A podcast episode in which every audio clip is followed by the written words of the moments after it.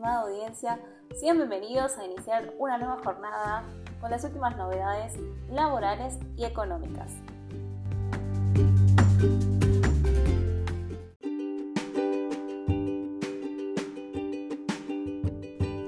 Más tiempo para ingresar las deducciones de ganancias. Nuevo plazo vence el 13 de abril.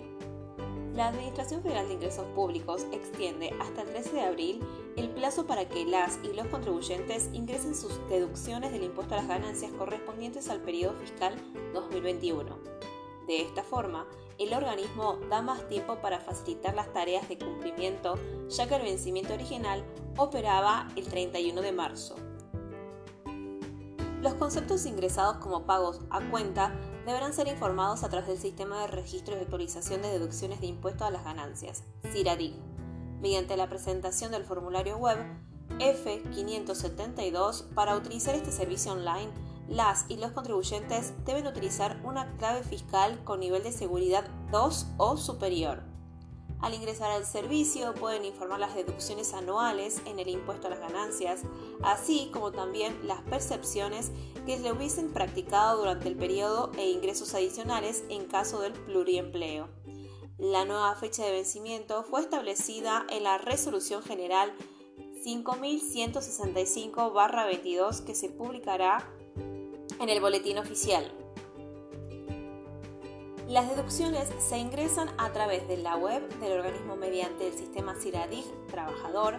Allí deberán consignarse los datos personales y los datos del empleador. Cumplido esos pasos, deberán cargar las distintas deducciones y desgrabaciones en el formulario web que al finalizar será enviado al empleador. El trámite es digital y se realiza totalmente en línea.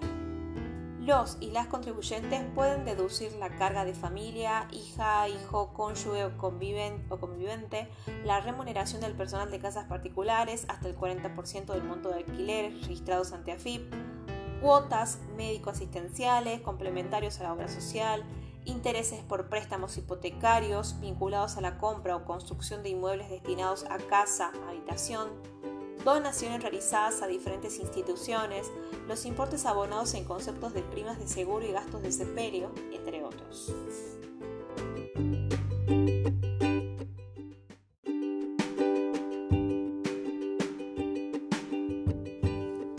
La UIA y PESE analizaron cambios en acceso a las divisas para importaciones. Las autoridades del Comité Ejecutivo de la Unión Industrial Argentina, encabezada por su presidente Daniel Funes de Rioja, recibieron al presidente del Banco Central, Miguel Pese, con quien analizaron aspectos del financiamiento para la producción y los cambios en el acceso a divisas para importación. La entidad industrial informó esta tarde del encuentro que se realizó en la sede de la UIA del microcentro porteño y precisó que al inicio de la reunión las autoridades de la UIA y PESE abordaron el contexto económico y las proyecciones para 2022. Entre los temas tratados sobre la evolución de la situación económica se destacó el análisis de la actualidad de los instrumentos financieros orientados a la producción y el sistema de pago de las importaciones, en relación a los cambios registrados para el acceso al mercado de cambios para el pago de importaciones, se coincidió en la importancia de articular mecanismos de trabajo e información de que solucionen aquellas dificultades que puedan afectar la actividad del entramado productivo. La UIA compartió con los representantes del Banco Central la información sobre este tema que surge del relevamiento realizado junto a las cámaras regionales y sectoriales. Esto significa que el sistema mantendrá un esquema de licencias automáticas que alcanza al 72% de las importaciones y de licencias no automáticas que comprende aproximadamente el 28%. Tal como anunció el Banco Central, los importadores podrán acceder al pago de importaciones por licencias automáticas por el equivalente a lo que importaron en 2021, más un 5% o hasta el 70% más de las importaciones realizadas en 2020 y en caso de requerir importaciones superiores a dicho monto, podrá buscar financiamiento por la diferencia a un plazo mínimo de 180 días.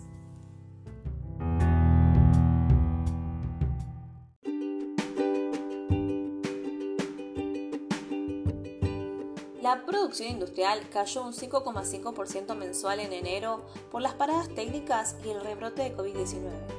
El Ministerio de Economía señaló que en términos generales la caída de enero es atribuible a paradas técnicas y menor actividad en las fábricas en el contexto de vacaciones de verano, a las dificultades de dotación del personal por el rebrote de COVID-19 y a los problemas del suministro de energía por la ola de calor, entre otros motivos particulares que afectaron a ciertos sectores. A pesar de la caída de enero, el nivel de actividad industrial es alto, ubicándose en 6,2% por encima del nivel pre-COVID de febrero de 2020, serie sin estacionalidad, y superior al 4,1% en nivel de enero de 2020 y enero de 2019. De acuerdo al informe del INDEC, durante enero crecieron de forma interanual 7 de los 16 sectores que integran el, el indicador, tras registrar crecimiento en todos los sectores el mes anterior. Las mayores subas se registraron en otro equipo de transporte y prendas de vestir, cuero y calzado, mientras que la mayor incidencia positiva para el nivel general respondió al sector de químicos, que creció un 8,2% interanual y contrarrestó en 1,2 porcentuales en la caída industrial. Por otro lado, la mayor caída interanual se registró en vehículos automotores también alimentos y bebidas que se contrajeron un 3,6% interanual y fue el sector que más aportó a la caída de la industria en enero. Dentro del sector se destacó la caída de la molienda de oleaginosas por alta base de comparación de enero 2021 tras la normalización de la actividad luego de la medida de fuerza sindical que afectó a la actividad en diciembre de 2020. Reducción en las exportaciones de vino por demoras en la frontera con Chile, por cambios con los protocolos aduaneros y la caída en carne vacuna por reducción a las exportaciones a China.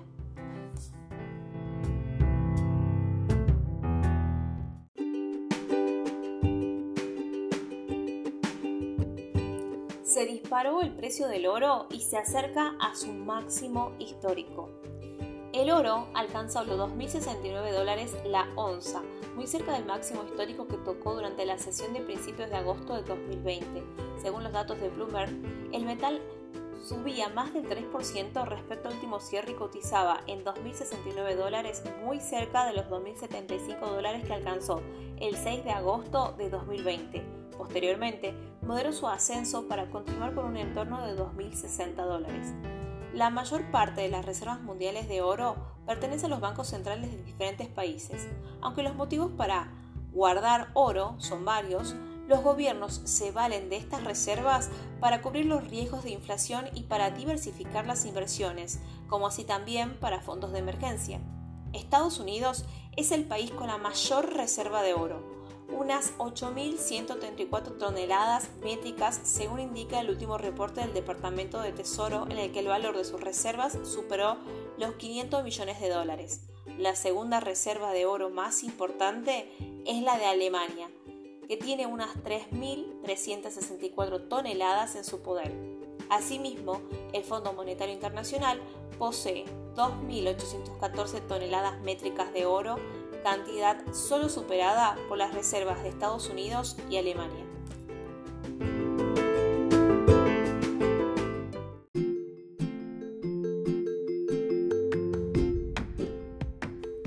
Hoy iniciamos una nueva comisión en auditoría para recursos humanos. Aprende cómo se gestiona un proceso de auditoría en recursos humanos, las áreas que abarca, técnicas de investigación, gestión de tiempos y asistencia es una auditoría de formación y reclutamiento, cómo medir indicadores de desempeño, cómo armar un informe de auditoría, entre otros temas. ¿Te animas a participar? Quedan pocos cupos disponibles. Para obtener mayor información te invitamos a que visites nuestro sitio web esencialconsultores.com. Muchas gracias.